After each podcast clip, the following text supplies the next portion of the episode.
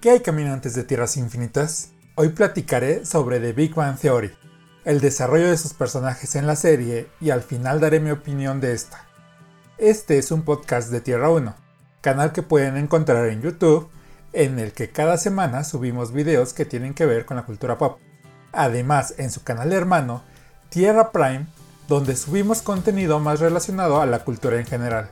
Ahí también Gigi nos da un recorrido por diferentes eventos a los que asistimos.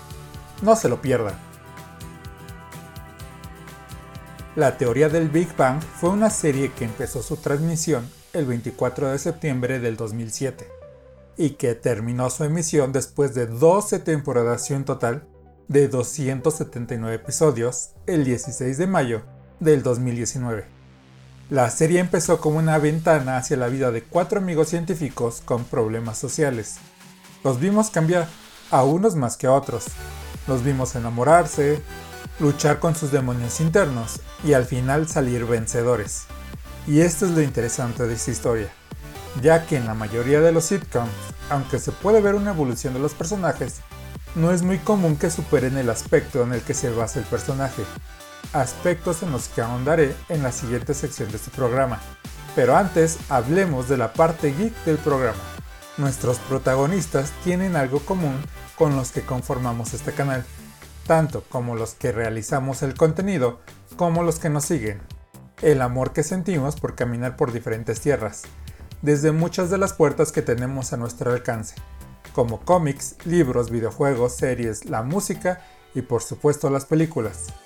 Cada fin de semana iban a la tienda de cómics para hacerse con sus grapas favoritas.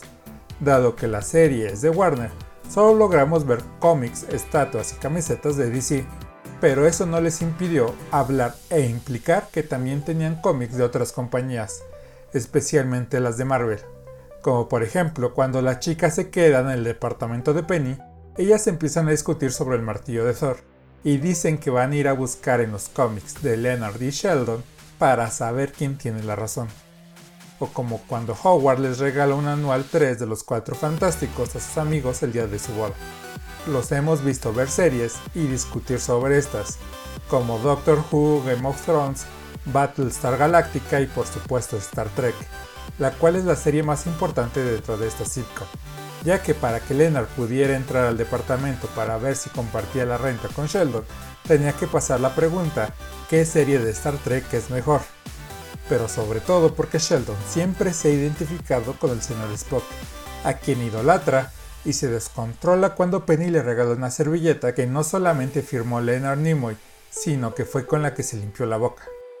Por lo que al inicio fue difícil para Sheldon aceptar que Zachary Quinto fuera el nuevo Spock en las películas de J.A. Abrams pero también mencionaron películas clásicas geek como La máquina del tiempo, la saga original del planeta de los simios, Star Wars e Indiana Jones, de la cual Amy se encarga de destrozar el guion cuando explica que el protagonista no es necesario dentro de la trama y que los acontecimientos seguirían siendo los mismos. También los vimos jugar videojuegos en diferentes consolas, principalmente en la Xbox 360, donde jugaban Halo, Red Dead Redemption o Rock Band consola que actualizaron a una Xbox One en las últimas temporadas. Y los vimos practicar diferentes deportes en la comodidad de su sala con su consola Wii. ¿Y ustedes caminantes veían este programa? ¿Se llegaron a reír por las ocurrencias de este grupo de amigos? ¿O con qué gags se identificaron?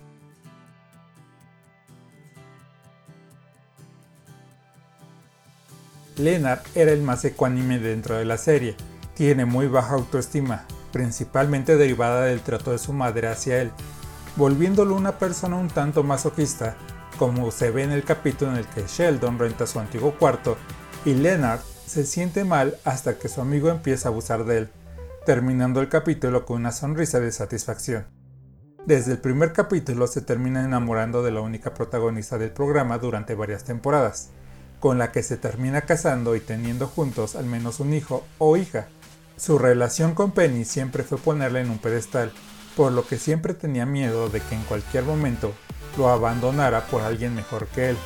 Esto lo llevó a tener una relación sumisa con su esposa y aprendió a callar para no meterse en más problemas con ella, ya que ella siempre tenía la última palabra. Además de Penny, lo vemos tener una relación con Leslie Winkle, física del Caltech y rival de Sheldon, Priya, hermana menor de Rush, con la doctora en medicina Stephanie Barnett, a quien Howard primero quería conquistar, o con Joyce Kim, de quien era más una anécdota en la serie y que pudimos ver en la tercera temporada. Con quien más lo vemos interactuar es con Sheldon, a quien lo cuida y cumple la mayoría de sus caprichos. Una de las respuestas que nos daría la serie para esta amistad es que Sheldon se parece mucho a la mamá de Lerner en su forma de ser, pero también es porque lo respeta como científico y que le tolera muchas cosas, ya que sabe que Sheldon no lo hace realmente con malas intenciones. Muy rara vez lo vemos interactuar con otros personajes sin que esté Sheldon presente, más que evidentemente con Penny. No tiene un gran crecimiento de personaje, sino hasta el final, donde le dedican todo el penúltimo capítulo a darse cuenta que su mamá no iba a cambiar, así que quien tiene que cambiar es él, perdonándola por haber hecho de su infancia un experimento, dándonos una gran lección de vida, no esperes a que los otros cambien si tú no estás dispuesto a hacerlo. Penny era la única protagonista en las primeras temporadas de la serie. Se nos presenta como una chica soñadora que llega a California para cumplir su sueño de ser actriz, por lo que mientras busca encontrar su gran oportunidad, trabaja en el Cheesecake Factory de mesera y de bartender, lugar que dejan de frecuentar los protagonistas cuando Penny renuncia. Además toma clases de actuación y después de renunciar a su trabajo de mesera, obtiene un trabajo como vendedora de medicamentos, pasando de tener problemas financieros a ganar más dinero que su esposo. Al inicio de la serie no entiende mucho lo que dicen los demás, principalmente Sheldon, pero como va avanzando la serie, desiste de entenderlos a un nivel intelectual para entenderlos a un nivel emocional, por lo que es la que más les ayuda con estos problemas. Este crecimiento emocional se puede notar tanto en su vestimenta como en sus relaciones. Deja de usar shorts y blusas de tirantes para usar blusas de mangas largas y pantalones de mezclilla. Pero sobre todo, deja las relaciones superfluas para tener amistades basadas más en lo que les puede dar en lo intelectual y en lo emocional. En pocas palabras, cambia el físico por la mente. Su mayor miedo es quedar estancada, Miedo que se ve primero cuando se asusta que su relación con Leonard se está volviendo seria y que si sigue así tal vez no podría escapar. O el hecho de no querer tener hijos porque al tenerlos terminaría por hacer real su relación con Leonard, pero al final termina dándose cuenta que una vida estable no es sinónimo de una vida aburrida.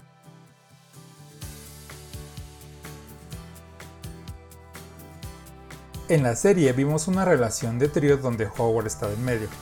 Al inicio este personaje se nos presentó como un mujeriego que era rechazado por todas las mujeres.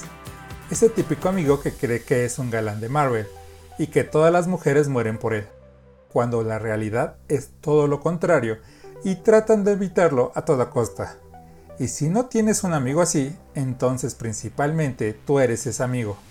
Sus inseguridades, al igual que las de Leonard, nacen por el trato con su madre, pero a diferencia de este, su madre es muy sobreprotectora, por lo que cree que las mujeres están para servirle, pero es el primero en sobrepasar este trauma. Su primer paso fue cuando tiene una charla consigo mismo donde se da cuenta que a la mujer no se le juzga por su físico, sino por cómo te relacionas con ella. Su siguiente aprendizaje es más lento, ya que se involucra cada vez más con sus deberes en el hogar, volviéndose cada vez más responsable, ya que Bernadette no era su madre y tenía que tomar responsabilidad por su parte en la relación. En toda la serie tiene un bromance con Rayesh, pareciendo en muchas ocasiones ser una pareja sentimental. Rayesh, por su parte, fue concebido como un repartidor de comida india que se quedaba en el departamento, pero que decidieron que sería también un físico, en su caso, astrofísico. Además de su vestimenta, exceptuando la gorra, Rash conserva su mutismo selectivo, mutismo que deja de tener cuando se deprime más, lo cual es literalmente decir que el veneno se cura con más veneno, siendo el único crecimiento emocional sacado de la manga, pero para hacer justo su planteamiento de personaje tampoco estaba muy estable, y que parece ser que lo fueron construyendo como pasaba la historia. Su relación más importante es con Howard, con quien en ocasiones parecen ser un noviazgo, siendo él quien toma el papel femenino, y la serie nos lo recuerda a cada momento, poniendo en tela de juicio su verdadera sexualidad. pero que además es quien mejor se lleva con el grupo de chicas protagonistas. Bernadette es la primera actriz secundaria que termina integrándose como actriz principal en la serie. Ella, más allá de tener un crecimiento como un personaje, tuvo más un nuevo planteamiento de su personalidad para beneficio del guion. En un principio se presentó como alguien tímida que encontraba divertido lo que decía Howard. Trabajaba junto con Penny en el Cheesecake Factory, pero cuando se vuelve estelar su carácter cambia por uno más agresivo y en ocasiones hasta malvado. Junto a Howard tiene dos hijos, y su principal disyuntiva se centra si seguir en su trabajo y realizarse profesionalmente o quedarse en casa para estar con sus hijos.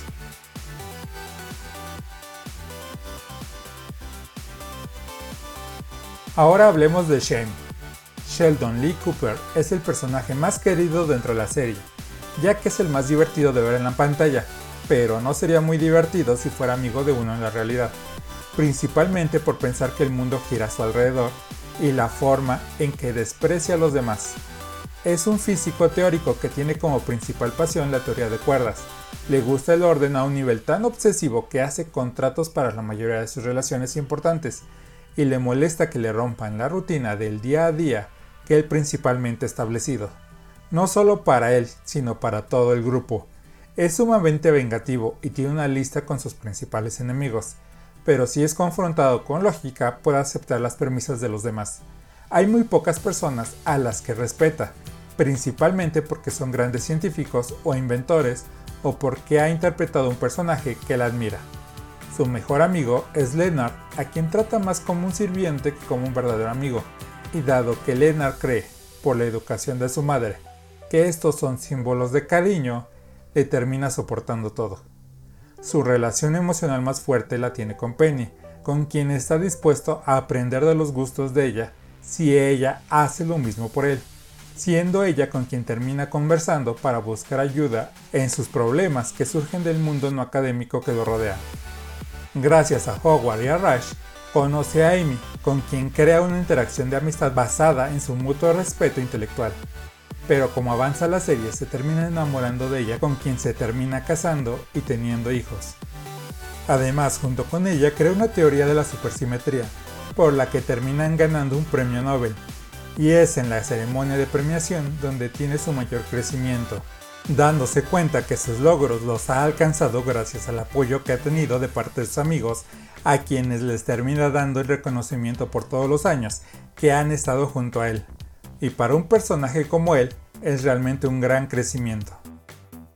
Amy es presentada como una Sheldon mujer, comportándose muy parecida a este, pero como la serie no podía tener otro Sheldon en pantalla, decidieron cambiar su carácter por algo más intermedio entre Sheldon y Leonard. Mantiene muchos de sus aspectos intelectuales, pero también le dan inseguridades, principalmente dados por tratar de encajar y vivir lo mismo que vivían sus compañeras de escuela por lo que al igual que Leonard termina poniendo en un pedestal a Penny, a quien también tiene miedo de perder porque no cree que una mujer como ella pueda ser su amiga. Sus traumas, al igual que la mayoría de los personajes de esta serie, nacen de su madre, ya que ésta está en un intermedio entre la madre de Leonard y la madre de Howard, y es que aunque la quiere, la termina sobreprotegiendo, solamente que en su caso es a través de la prohibición de muchas cosas, creando así un despego emocional con su hija. Pero gracias a su amistad con Penny, empieza a desinhibirse y se da cuenta que divertirse no significa dejarse arrastrar a la perdición, por lo que deja salir a flote su líbido por Sheldon. Se vuelve personaje pivote, ya que es la que tiene más cosas en común con los demás personajes. Con Sheldon comparte su pasión por el conocimiento en general y no solo a su campo de especialización. Con Leonard sus inseguridades. Con Penny, aunque no comparte algún rasgo de personalidad, sí se vuelven mejores amigas. Con Howard su amor por el mismo tipo de música. Con Bernadette su amor por las ciencias biológicas. Y con Rush, bueno, sobre él le fascina mucho cómo funciona su cerebro. A diferencia de Sheldon, ella sabe cómo funcionan las emociones, por lo que calla muchas veces a este para que no dañe a sus amigos.